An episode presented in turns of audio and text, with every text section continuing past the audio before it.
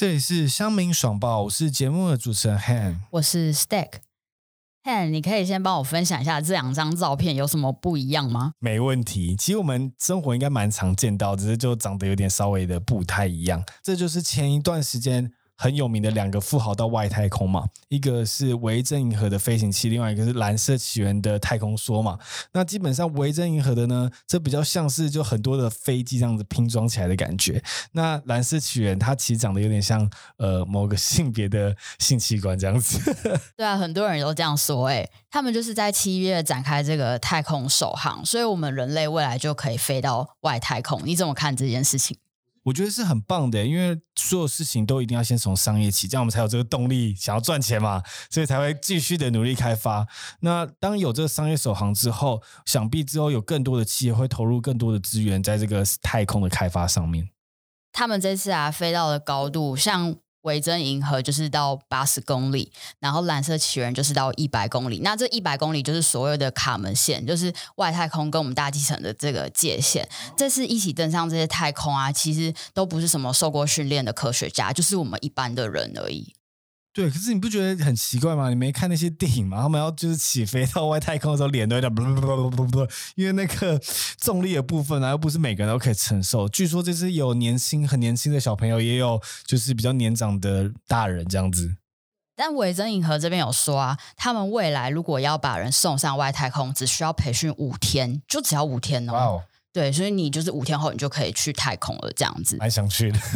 对，那这个蓝色起源它没有特别什么要求，它就是说你只要能在九十秒内爬上七层楼高，就是它那个发射塔的高度，你就可以出发喽。哎，不对啊，九十秒七层楼容易吗？我想要测一下，然后我们下次可以测一下。我先都搭电梯，好，没关系。好，那像这些富豪啊，都拥有太空梦。其实我们小时候也有充满着很多对太空的幻想，那也做梦有一天是不是可以真的到太空去？那本集啊，我们就找到一个对太空非常热血的男孩，来分享他是如何实现他的太空梦。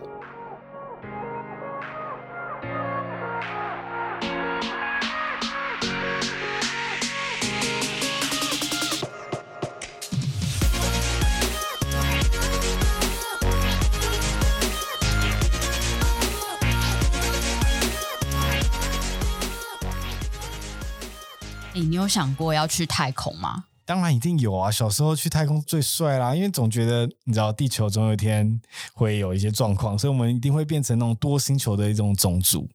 对啊，所以我一定想当那个先锋者，想去太空。哦，那你小时候有去参加什么样跟太空相关的活动吗？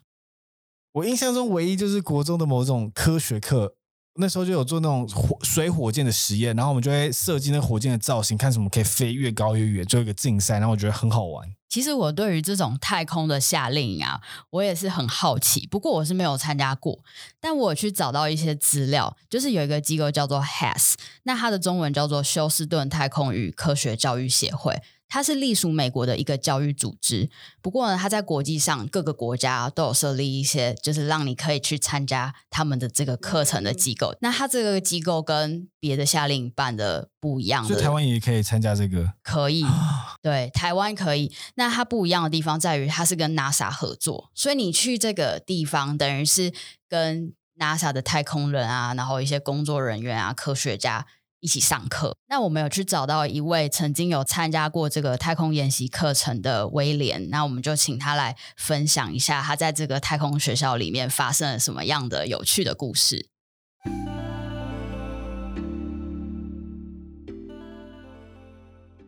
Hi，你好，Steak。嗯，大家好，我叫 William，然后我现在是就读 UC Berkeley 的。就是大四的学生是想要跟威廉聊聊，说在 HAS 这个太空学校的一些经验啊、经历，还有小故事。那我想先问威廉啊，你小时候有想过要当过太空人吗？或是你有什么样的太空梦想？有这个问题还那个挺好的，就是我小时候的其中一个梦想就是想要去当太空人，然后我的目的就是想要去宇宙旅行，就感觉还蛮还蛮就是有冒险精神跟梦幻的。因为你说谈到小时候有太空的这个梦想，那为什么会想要去参加这个太空学校呢？就是我希望是因为小时候一直想要去跟呃想要去当太空人嘛，然后有就是一些想要去圆一下，了解就是宇宙的一些方面的的一个梦，所以呃，我就希望能够去体验跟了解跟太空有关的相关知识，然后我认为这样是一个很不错的体验，更何况参加这个活动可以去实地的去美国，就是位于美国休斯顿太空总部的太空夏令营，然后去那边做一个体验，这样子。那你怎么会知道有这个学校课程的资讯啊？因为我自己也很喜欢太空相关的一些，嗯，不管是可能展览啊，或者是课程，可是我都很少在就是我们身边找到这样的讯息耶。对，那我之所以会在因缘机会下了解有这个活动，是因为我小学的时候，那时候读六年级，然后六年级毕业，那那当时我读的是复兴国小，然后。学校那时候就有跟 HAS 的这个太空体验课程有配合，然后我看到这个资讯就非常开心的，就是第一个去报名，然后就跟学校带团这样去。哦，那就我去查资料啊，我知道 HAS 有那个初阶太空学校，然后它有俄罗斯也有高阶火箭学程，它好像有不同的学程。那你当初参参加是哪一个系列的这个课程？对，当初我们就是学校带我们，然后那时候小毕竟是小学刚毕业，所以应该是初阶太空学校的课程。初阶的这个太空学校里面的内容，在你就是出发前有对这个课程，就是说，哎，抱持什么样的心情，然后有什么样的期待呢？哦，讲到这个，就是我当时特别能够就是期待能够近距近距离的接触，不管是太空博物馆的火箭啊，或是太空梭。然后我当当时也很憧憬，就是他们的一些相关的呃设施啊，或是不同时期的一些装备等等。然后我其中也非常的期待能够跟不管是 NASA 的工作人员啊，或者是那边的助教啊聊天，然后呢从他们口中了解美国当时的一些科技的太空历史背景啊，还有一些科技发展，这都是我还蛮就是憧憬的。那想问问威廉，在太空学校这个出发前，你有没有收到也要做功课？然后你有做什么样的准备吗？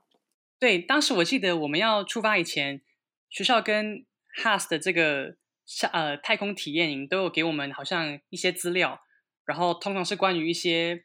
呃太空历史啊，或是一些就是关于宇宙的一些就是简单的一些就是深入浅出的一个。一个就是资料内容，让我们去去之前也能够先对不管是 NASA 的一些历史啊，或是太空的历史，甚至是太空的一些科学，能够有一些初步的认识跟了解。出发之后呢，到了那边就是有分成小组，然后那时候小组才有进行就是相关的一些不管是体验啊，或是一些小组竞赛。然后我记得那时候。其中一个还蛮有趣的小组的一个竞赛，就是我们要在我们好像那时候去美国的，就是 Area Fifty One，就是那个不管是电影啊，或是呃，或是一些就是 conspiracy theory 啊，都会讨论到就是美国那个五十一号禁区嘛。然后那时候就是 NASA 的工作人员就带我们去那个五十一号禁区，然后告诉我们说，其实那些就是谣言啊，就是都是大家幻想出来的，那其实没有那么恐怖。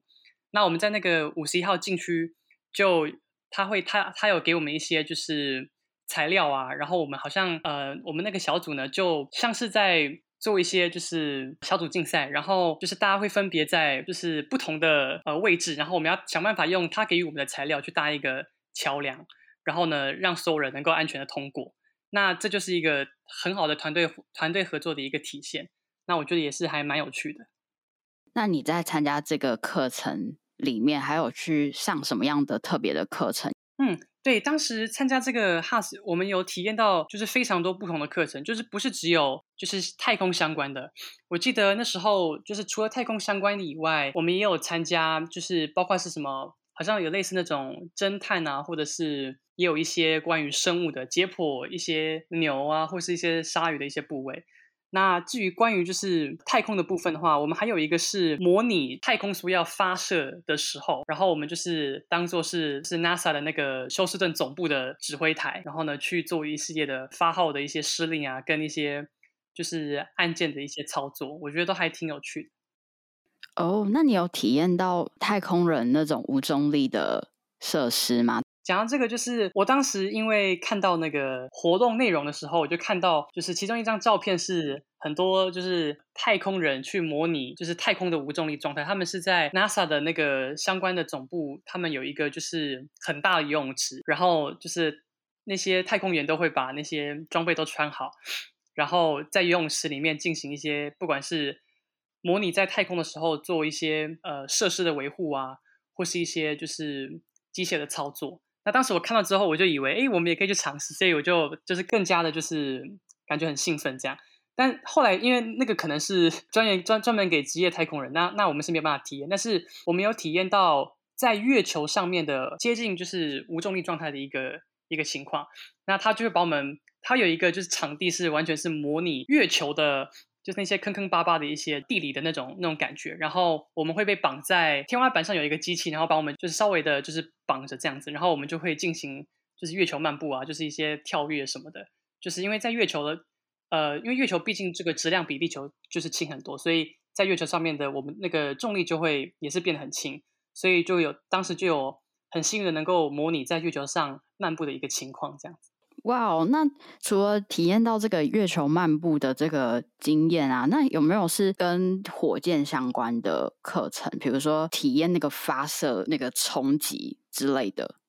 有有有，就是我们那时候还有去体验你所谓讲的，就是火箭刚发射，然后要就是整个过程到那个冲破大气层体验的那个 G force。我们当初是 NASA 的那个工作人员，然后呢，他就把我们骗进一个黑黑的一个很大的一个，就是刚开始看起来像是一个优浮的一个就是平台，然后后来呢，大家进去之后呢，黑黑的，然后我们那时候以为是可能只是去参观什么，结果后来呢，发现每个人都要就是很有趣。就是绑那个安全带，然后呢，每个人都是在那个像优服一样的那个圆环的那个四周，大家都是站着，然后呢，每个人都靠着墙，双手都要就是就是跟墙壁粘得很紧。然后他后来才就是慢慢用机器把门关上，他那个就是模拟透过旋转，然后呢去模拟那个 G force。一开始就是从从简单的 G force，然后后来就是慢慢越加越多。然后那时候到了最高点的时候，我记得我们是连转身都办不到，就是整个脸。都贴在墙壁上，就贴得很紧。就是你，你想要很轻松的把手举起来是没有办法。所以我就觉得，哎，就是这个活动还还真的挺有意思的。只是这个这个体验过后之后，大家都很想吐，因为 真的还蛮晕的。那像你刚刚分享的，在课程中的不同体验，那哪一个体验是让你最印象深刻的？最让我印象深刻的是，当时我们竟然能够跟曾经发射太空梭去。不管是宇宙啊，还是就是对，就是宇宙的地方，然后呢的这的这些美国的太空人的退役太空人，然后我们可以跟他去做近距离的接触，然后呢，我们可以跟他发问问题啊，然后呢，听他们说他们当时的一些故事，然后这这这让我是印象最深刻跟最感动，因为这些曾经真的去过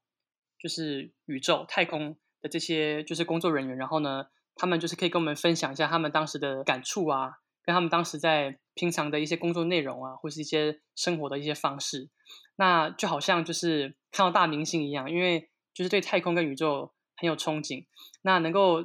跟他们就是透过他们的一些座谈内容，然后去了解一下，如果真的你实际去宇宙的话，会是一个什么样的一个情况？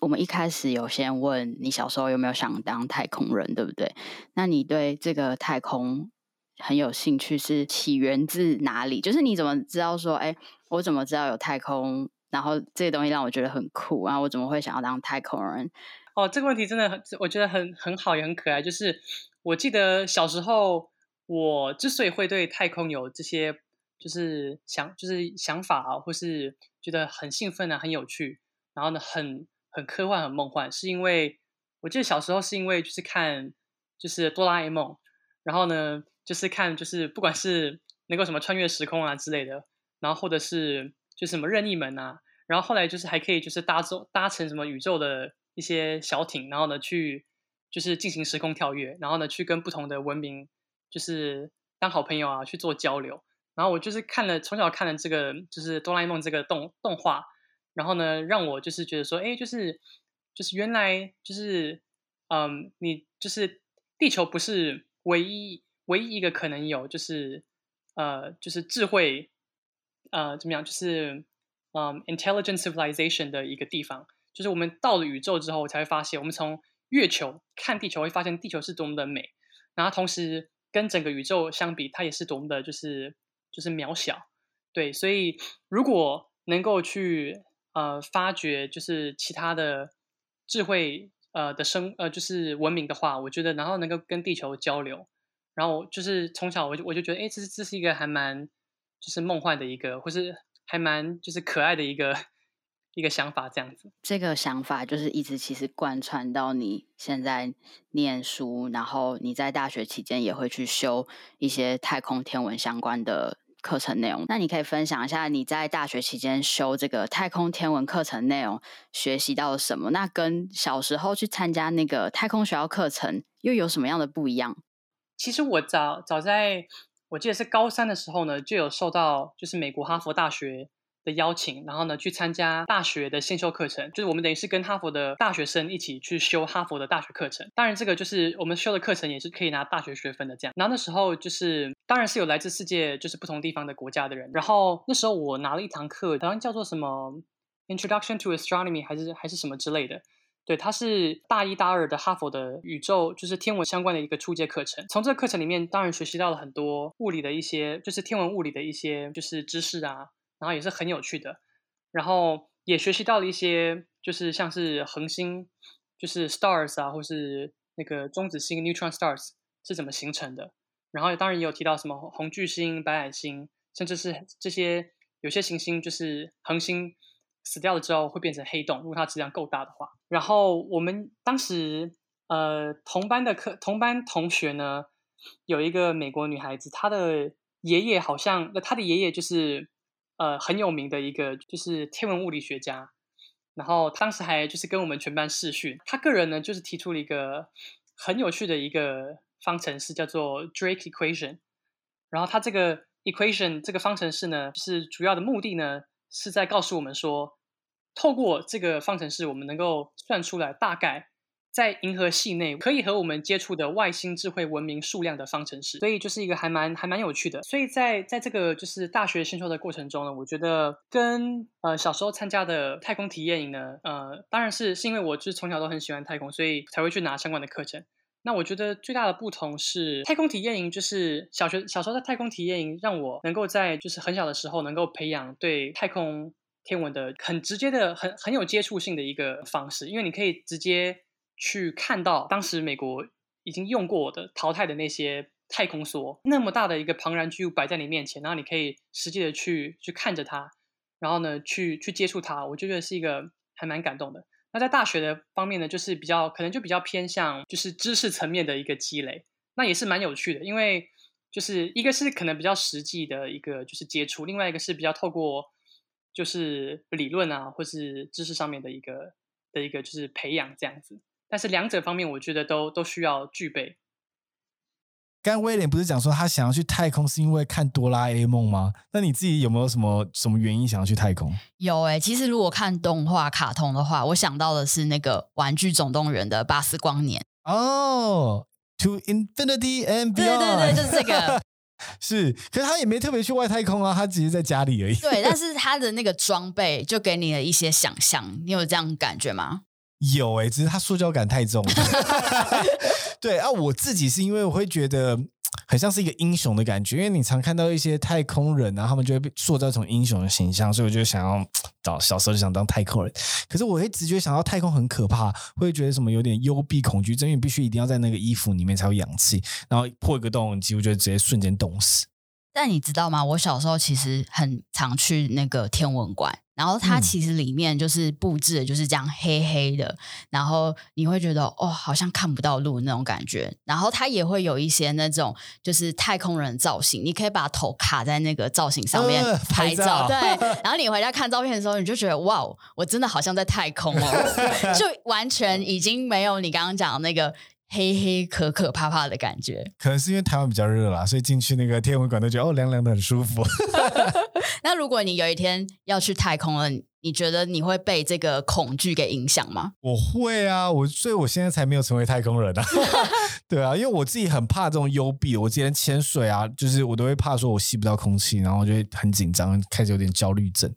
台湾其实有蛮多就是跟天文科学相关的博物馆嘛，像我刚刚分享的就是天文馆，台中的。科学自然博物馆以及高雄的科学工艺馆，他们里面都有设置一些让人可以体验这个太空相关的情境，或许这可以帮助 Han 去克服恐惧。那我们邀请到博物馆观察员，他来跟我们分享一下博物馆都怎么去制作这些很酷的体验。Hi Trina，嗨。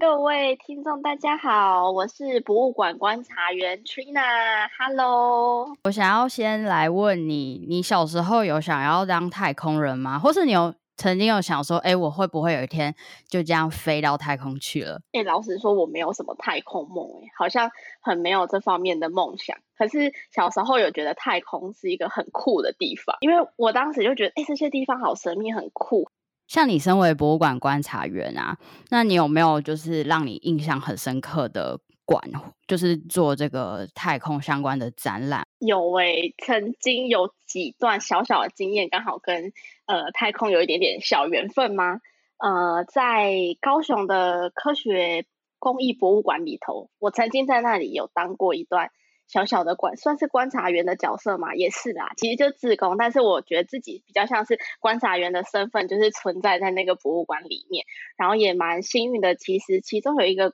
场馆就是以航太为主题，然后当时在里面呃当观察员的时候，就游走在展厅里面，就觉得哎，其实原来。航空的教育，然后跟相关的讯息，其实跟自己想象的不太一样，然后就觉得，哎，具体化的空间原来可以是这样子呈现课本上的知识，就有点小小的经验。哦，听起来很有趣。特工馆啊，太空主题的展览，它是如何呈现给观众？那它里面有做什么样的布置啊，或是它有什么样的规划？先埋入什么样的小巧思，让观众去看这个太空的展览？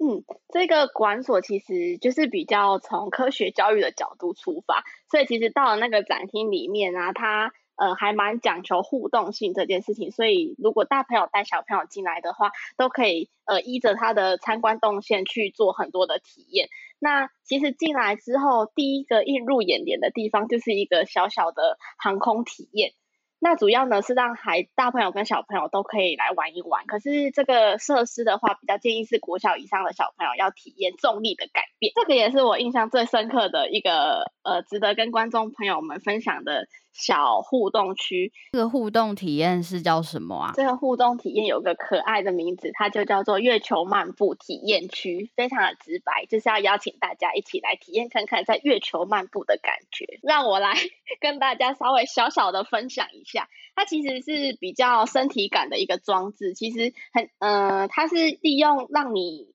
穿上一个太空的装备，但是当然它这是有一个机器的设计。你会穿上一个太空装之后，开始就会有一个服务员协助你，呃，站在一个机台上，他会开始在后面，很像一个小小的工程师，开始帮你。呃，做各种更谨慎的装备啊，装上你的，就是整个全身很齐全之后呢，他会要你站在一个台子上，然后就会开始要求，就是邀请你来跳跳看，在原地跳跳看，他会先请你感受看看你现在原地跳的感觉是怎么样。那后续呢，他就会躲到后面去做了几个很神秘的动作之后呢，他会在播放影片的同时，再请你继续跳跳跳看，你就会瞬间觉得自己好像不用这么费力也可以跳得非常高。那它主要是运用了减少六分之一的重力的那种体体呃身体感受，让你去觉得哦，原来在月球漫步上的感受是这一种身体感，所以大概是透过这个概念，让呃大朋友小朋友都可以来试试看，在月球漫步减少六分之一重力的那种感觉。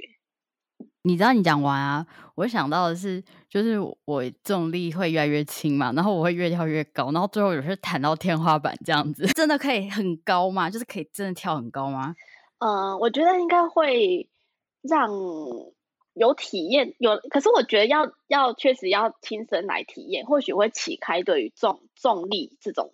呃这个词有更具体的感受。我觉得是对孩子在理解这么抽象的观念的过程是有。还蛮大的帮助。但是我觉得会比较可惜的地方是，这个因为它安全性的设计，然后还有一些考量，所以必须可能大一点的孩子，比如说呃国小中年级以上孩子才能够来接触。那又搭配课本，大概就这个知识就会越来越健全。可是我会觉得说，哎，为什么一定要到达这样的年龄才可以开始上跟太空相关的知识？那又才可以做相关的体验？就会想到，哎，是不是能够更小，比如说一二年级甚至是幼稚园的孩子，就应该要让他们有这初步的身体感？是我曾经在这个里面观察过程当中，我去思考的一个问题：能不能从更小就开始呢？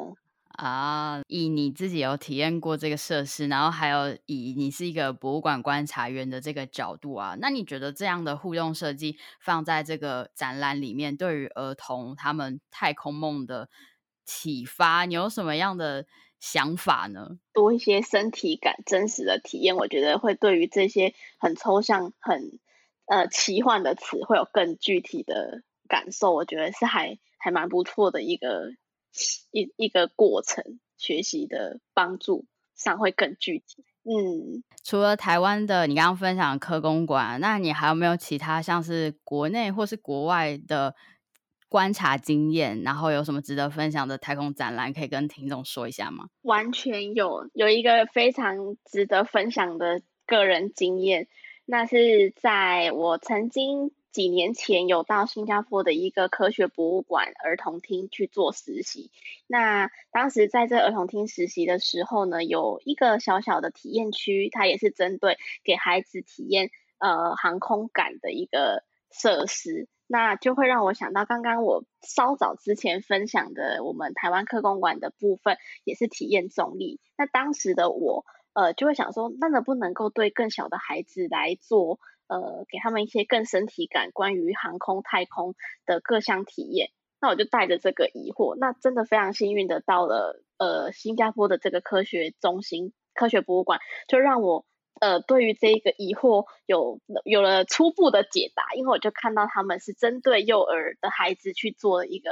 设计。那他们是怎么设计这个太空的？体验我觉得非常有趣，它刚好也跟科工馆的概念很像，就是让大家来体验看看那种重力改变的一种过程跟感受，所以也是很强调身体感来体验重力这件事情。那它那个设施的设计是其实非常的，我觉得非常的怎么形容，算是很简单嘛。它其实就是一个溜滑梯的概念，但是这个溜滑梯跟我们平常玩的有一个很大的不同是。它的名字叫做 Giant J，它就是做了一个 J 字的造型，然后非常高的一个滑梯，大概是四公尺这么高。那呃，它这个过程啊，也一样会请孩子来着一个太空的装备。那穿好这个也是安全的装备之后，会让孩子躺在滑梯的最下方，那会透过服务人员慢慢的呃把它拉到越来越高的地方。那去体验那个重力改变的过程。那拉到最高处之后，我们会邀请孩子放手，那他就会从那个滑梯高速的滑下来的过程，他可以去体验那个重力改变的呃一个经历。那我觉得还蛮适合给小小孩去做这个很初步的探索。所以这个小小孩是指大概几岁？是国小以下吗？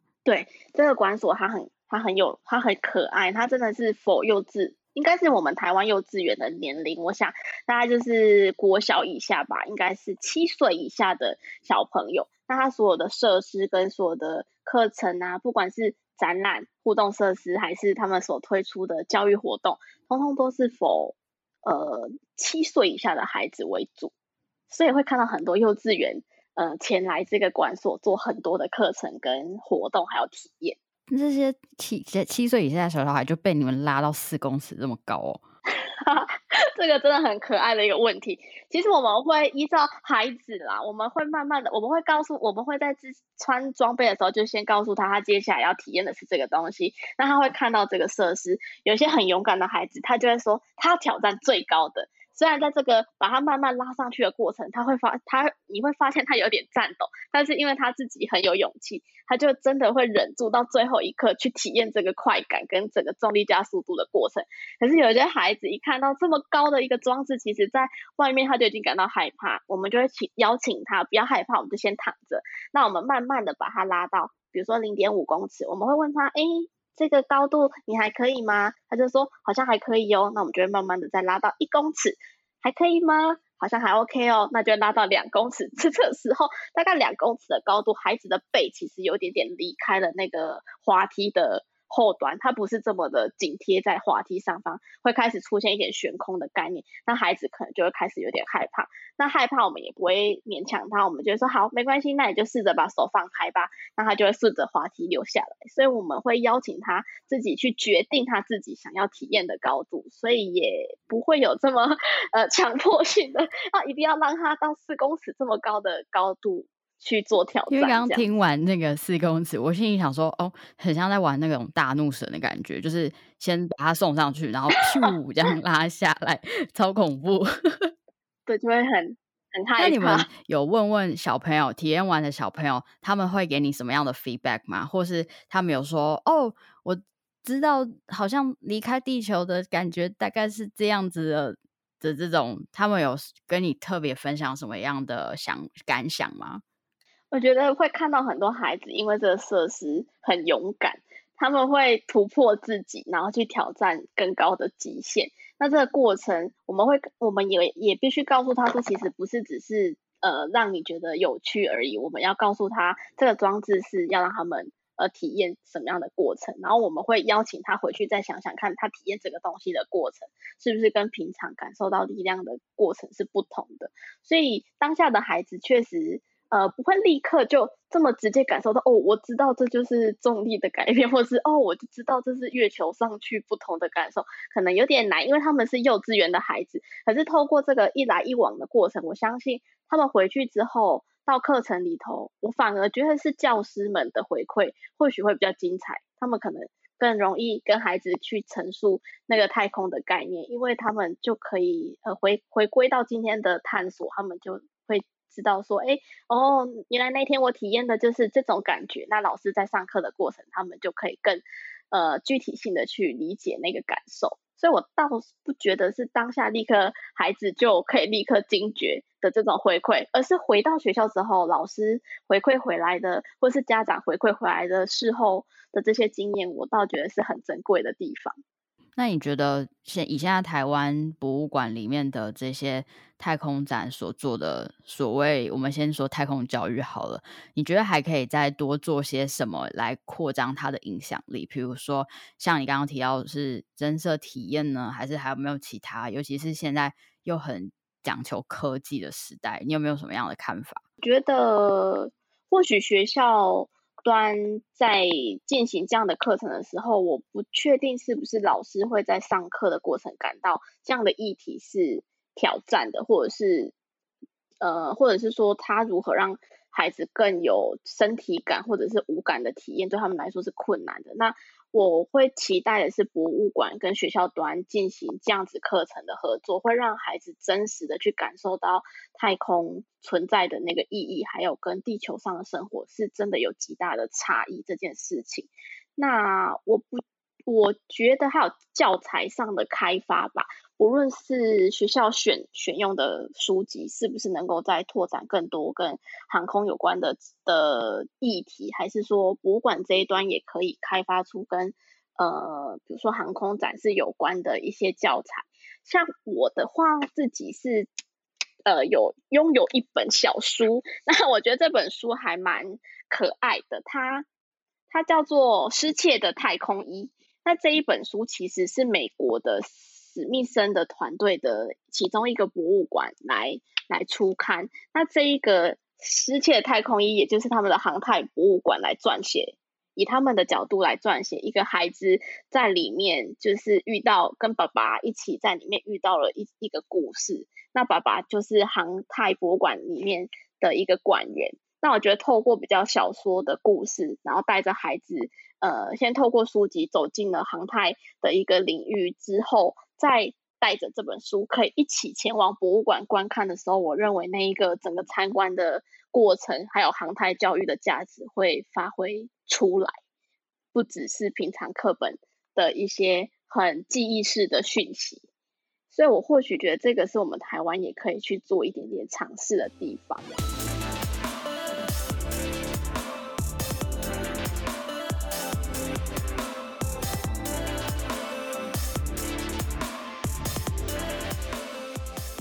飞上太空好像变得很容易，对吧？对啊，现在只要爬几个楼梯，训练个五天就可以上太空了。对啊，就不会说一个环节出错，他可能这辈子都上不了太空。以前看那些电影啊，那些太空人都训练的非常辛苦，可能要花一大段时间都在训练，然后培养专业的知识。如果只要就是在身体上出了一点问题，或心理上素质不够强壮，他们就直接被剔除上太空的名单。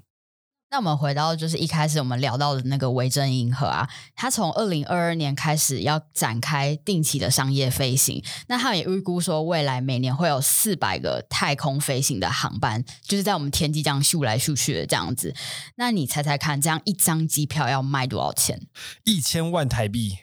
一千万台币，准吗？呃，再低一点啦，嗯，那大概是多少钱？大概是落在二十万到二十五万美金，那折合台币是七百五十万元。可是我看他们这次停留在太空的时间好像只有四五分钟而已嘛，这样真的值得吗？嗯，因为这次的这个它是属于次轨道的太空旅游，它的技术门槛其实相对我们真正到达太空的那个宇宙间的技术是比较低的，所以他们有说这个价格其实相对来讲是便宜。嗯，但其实这次的富豪们他们飞到太空，对我来说有蛮大的启发，因为这两位老板他们都是算是白手起家啦。那他们在太空也讲了一些励志的话，就是说，呃，就是你们地球这些孩子们，你看我们这些老一辈人都可以做到这样的事情了，那你们有梦想更该去追逐。